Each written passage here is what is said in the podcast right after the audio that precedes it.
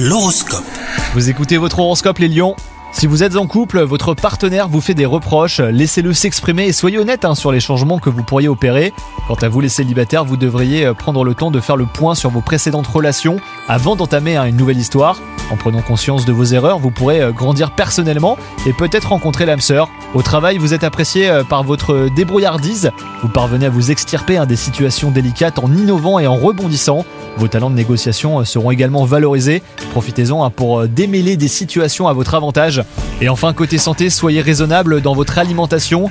Limitez les excès et diminuez votre consommation de sucre. Cela fera du bien à votre corps et à votre esprit. Reprenez également le sport. hein. Si vous aviez arrêté, ça vous ferait du bien. Bonne journée à vous